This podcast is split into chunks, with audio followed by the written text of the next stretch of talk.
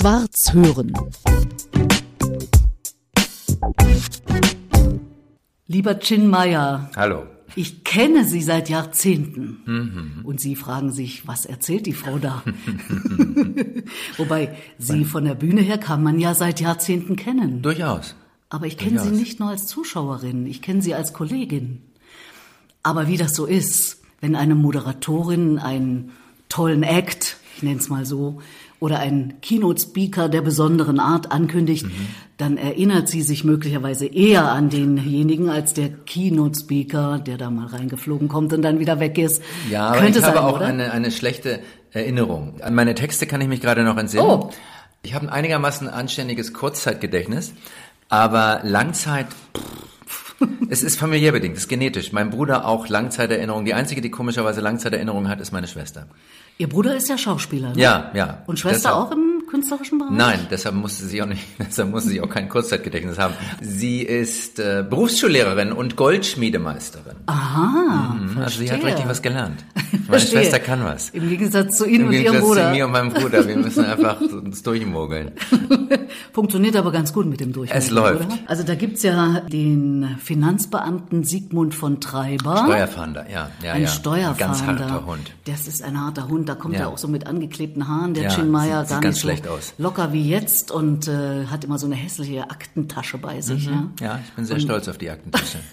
Wann ist denn die Idee Ihnen gekommen, dass Sie so eine Rolle übernehmen, die Sie ja, kann ich sagen, seit Jahrzehnten spielen? Ja, genau.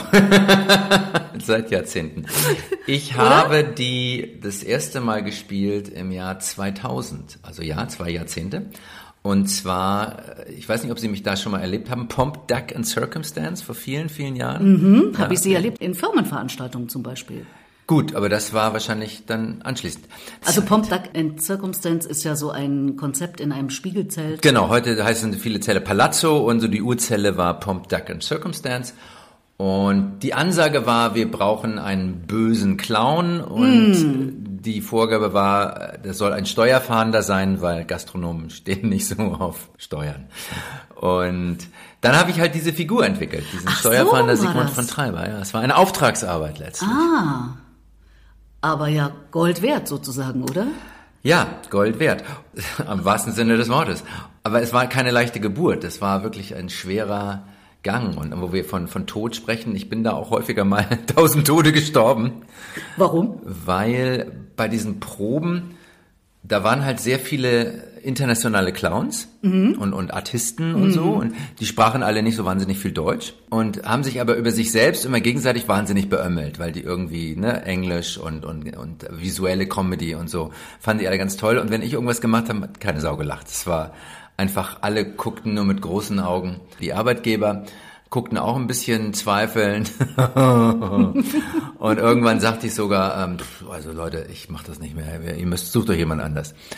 Und dann hat mich mal mein direkter Vorgesetzter mit Essen genommen und gesagt, wir glauben, dass du das kannst und ähm, versuch's doch einfach mal. Naja, und dann kam die Premiere und siehe da, es hat funktioniert. Und äh, von dann an hat es tatsächlich sehr, sehr gut funktioniert. Ist doch eine geniale Idee, vor allem, wie wir Journalisten sagen im Radio, zeitlos schön. Also schön in Anführungszeichen. Steuern. Ja. Ja, Steuern, äh, viele Leute würden ja lieber sterben als Steuern zahlen. Ja, das ist wohl wahr. Aber sagen wir Und- mal so, es ist immer aktuell. Ja, ja, ja. Es ist immer aktuell, es beschäftigt Leute immer, weil abgeben. Mhm. Immer wenn die Steuer kommt für Freischaffende schrecklich. Wobei wir müssen ja über die äh, Quartale, spätestens manchmal auch über die Monate schon immer voraus bezahlen. Also da sind die, sind die Steuerfahnder ja oder die Steuerbeamten zunächst ja ganz streng. Wobei, wenn der Steuerfahnder kommt, da ist ja schon Dann eine Menge hast du gelaufen. richtig ne? Probleme. Dann, ja, uh, ja, dann wird's ja, eng. Ja, ja, dann, wenn der Steuerfahnder kommt, ist nicht schön. Haben Sie denn so eine Ader, so streng zu sein, genau hinzugucken, zu fahnden? Oder ist das wirklich eine Rolle? Das ist eine Rolle. Ja, ja, ich bin eigentlich ein sehr unordentlicher Mhm. Ach und Gott. etwas Ich chaotischer sitze Mensch. hier in Ihrer Wohnung, da ist nicht ein Stück nicht an der Stelle, wo es sein muss. ja, das sind die öffentlichen Räume, aber Ah. Sie waren doch nicht im Schlafzimmer und in meinem Arbeitszimmer. Das kann ich bestätigen. also Sie schlüpfen in die Rolle, aber die macht Ihnen Spaß. Also da habe ich das Gefühl, dass ja, die, die Rolle aufgehen, bringt sehr oder? viel Spaß, weil die, das ist so eine Hochstatusfigur. Mhm. Also der kommt immer und sagt, Leute, ihr seid alle Schweine. Und die Leute denken, ja, irgendwo, in gewisser Weise stimmt es ja auch. Man fühlt sich ertappt. Man fühlt sich ertappt. So, und das ist eine ganz schöne Fallhöhe, weil er letztlich ja auch ein armes Schwein ist und nichts auf die Reihe kriegt und auch eine gewisse Inkompetenz und Unverständnis hat. Aber auf jeden Fall, das funktioniert und es funktioniert aus dieser Perspektive heraus, Komödie zu gestalten. Ja. Jetzt äh, kümmern Sie sich um grüne Kohle. Ja. Da geht's wieder um Geld, oder? Oh ja. Es geht um. Geht überhaupt nicht anders bei Ihnen, oder? Es geht um nachhaltige Geldanlagen. Also nicht nur natürlich, ne? Ich komme da vom Hütchen aufs Stöckchen, aber es geht, es geht um das ganze Thema Grün sein, nachhaltig sein, Klimaschutz. Ja. Die äh, bringe ich da auf sehr unterhaltsame Art und Weise auf die Bühne. Ich habe auch einen Pianisten dabei, einen großartigen Musiker, C.D. Bandorf. Mhm. Und ich kann auch ziemlich gut singen, muss ich dazu sagen.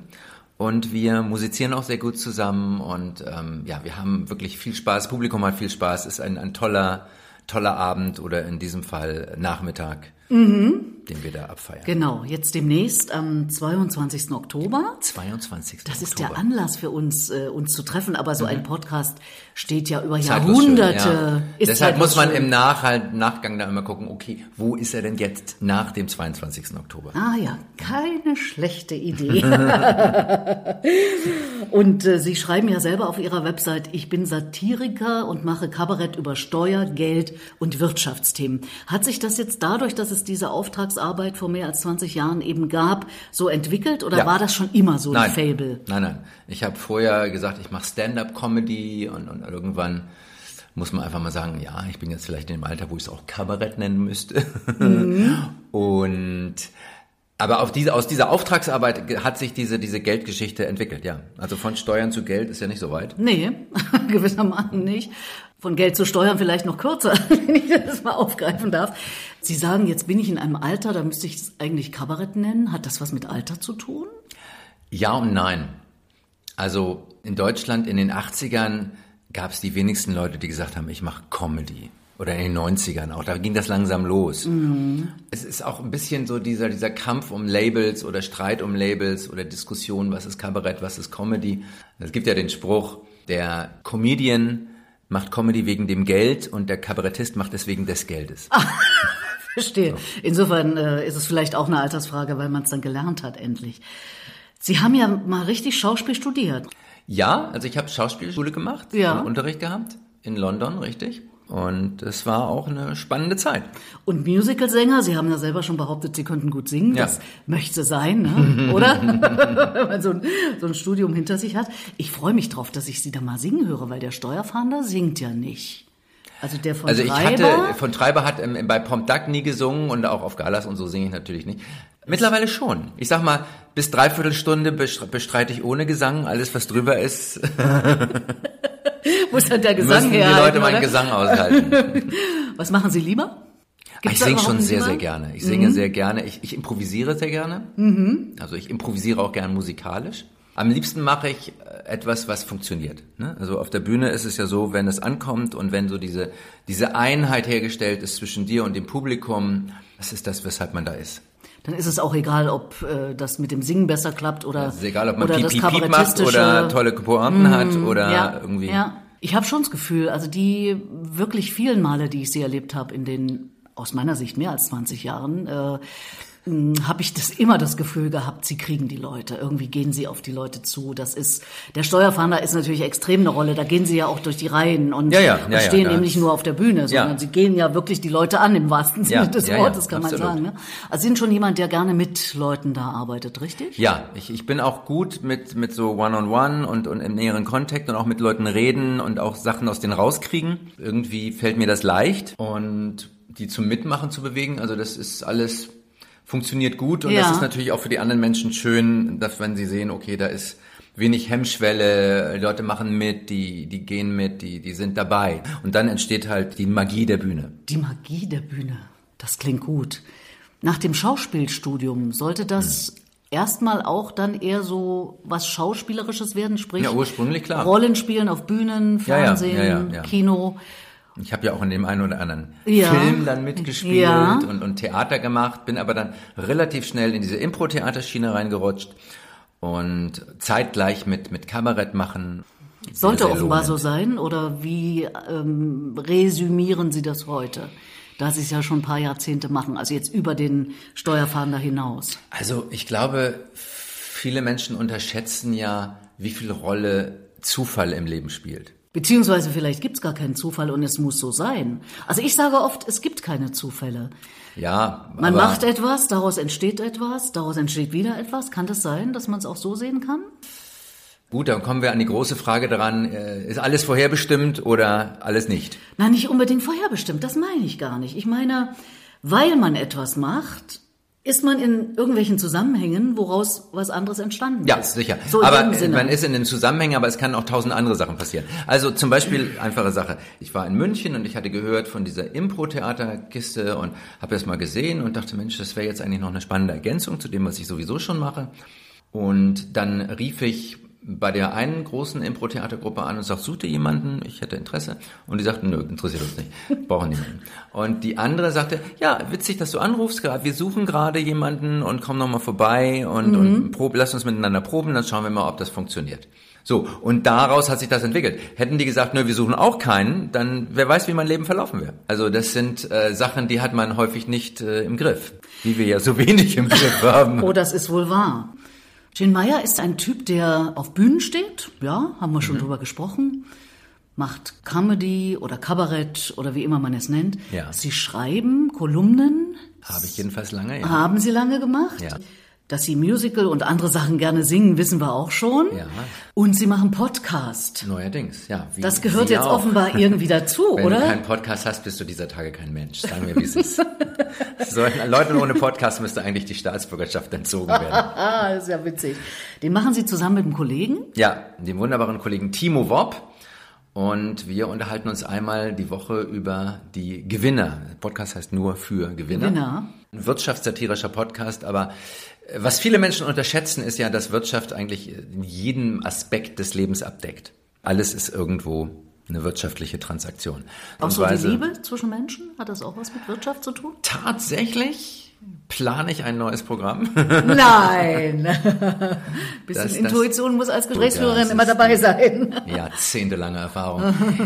Äh, die Erotik des Geldes. Und natürlich gucken Sie an, was Ehepaare brauchen und Hochzeiten, ein mega Geldmaschine für viele Menschen. Datingportale, also ein Riesengeschäft. Käufliche Liebe, alles. und da hängen Sie sich jetzt als Kabarettist dran. Ja. Aber wie gesagt, in unserem Podcast besprechen wir nicht nur die Erotik des Geldes, sondern einfach auch die Machenschaften, wie Menschen, ja, wie Narzissten letztlich häufig einfach äh, es schaffen, andere Menschen das Licht zu führen und das decken wir so ein Stück weit auf. Auf eine sehr unterhaltsame Art und Weise. Das kann ich bestätigen. Ich habe einen gehört. Okay. Mit diesem Titel nur für Gewinner. Das ist natürlich mit dem Augenzwinkern, oder? Ja, Weil natürlich. sonst würden aber, Sie ja die Leute abschrecken, weil Nein, also es ist ganz viel einfacher. Wenn du den Podcast hörst, bist du ein Gewinner. so. Ja. Also, wenn du mal das Gefühl hast, ich bin ein Verlierer, nein, hör einfach den Podcast, der ist nur für Gewinner. Wenn du ihn zuhörst, bist du automatisch ein Gewinner. Wow. Ja. Man hört es auch noch ein bisschen, Sie kommen aus dem Norden. Jo. ah nee, hört man das? Woran denn? Naja, also Sie sprechen ja fast Hochdeutsch, aber, Ja, aber noch dazu, zu- wenn man es weiß, dass Sie aus Hamburg kommen. Richtig. Ab und zu rutsche ich in, in dieses norddeutsche, ja, ich kann es nicht ganz rauskriegen. In meinen Ohren klingt das sehr sympathisch. Also gerade wenn man faul ist, ne, dann geht es ja alles über die Nase. Ja. Dann musst du den Mund ja gar nicht mehr groß aufmachen, dann kannst du ja einfach so reden. Wann sind Sie denn da weg? Zum Studium nach London oder? Ich bin noch in einer Generation, wo man sagte, sobald ich hier aus diesem Elternhaus rauskomme, Mhm. bin ich hier weg. Ja, mittlerweile wohnen, habe ich gehört, Kinder ja ewig bei den Eltern und die Eltern sagen, wann zieht der endlich raus? Aber bei uns war das, irgendwie, sobald das ging, war ich weg und es war, ich war 19, ich hatte Abi gemacht und ich bin dann auch sofort nach Indien gefahren und habe dann da auch, dann ging so meine indische Phase los parallel und dann bin ich in Hamburg, aber tatsächlich richtig weg aus Hamburg bin ich erst 16 Jahre später, also Mitte der 90er. Warum? Zufall, weil Falls es ihn gibt.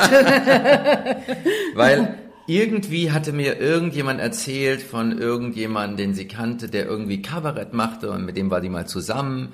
Und dann guckte ich, war ich in München gerade und guckte irgendwie so auf das schwarze Brett in diesem Meditationszentrum und dann war so eine Anzeige und dieser Typ, von dem sie mir erzählte, der suchte jemanden zum Wohnen. Nun suchte ich aber nicht aktuell irgendwas zum Wohnen, aber dann rief ich ihn an und sagte ja und dann sagte er ja und ich kann es ja auch bei mir einziehen, dann erzähle ich dir ein bisschen, wie es geht und und dachte, pff, na gut. Wie was geht? Na, Kabarett und so, wie man in das, in das Business eindringt. Ach, das war auch ein Kabarettist? Das war auch ein Kabarettist. Ah, verstehe. Ja. Mhm. Und dann äh, habe ich das gemacht. Aha. Daraufhin hat sich die Frau, mit der ich damals zusammen war, spontan von mir getrennt. Aber ja, das war halt das Alter, in dem sowas vorkam, musste man mit rechnen. Und dann bin ich nach München, und bin noch nicht mal nach München, sondern ins Vorland von München, einen dubiosen Ort namens Scott Geisering gezogen. Was es alles gibt. In ein komisches Reihen-Mittelhaus und habe da mit diesen Menschen gewohnt.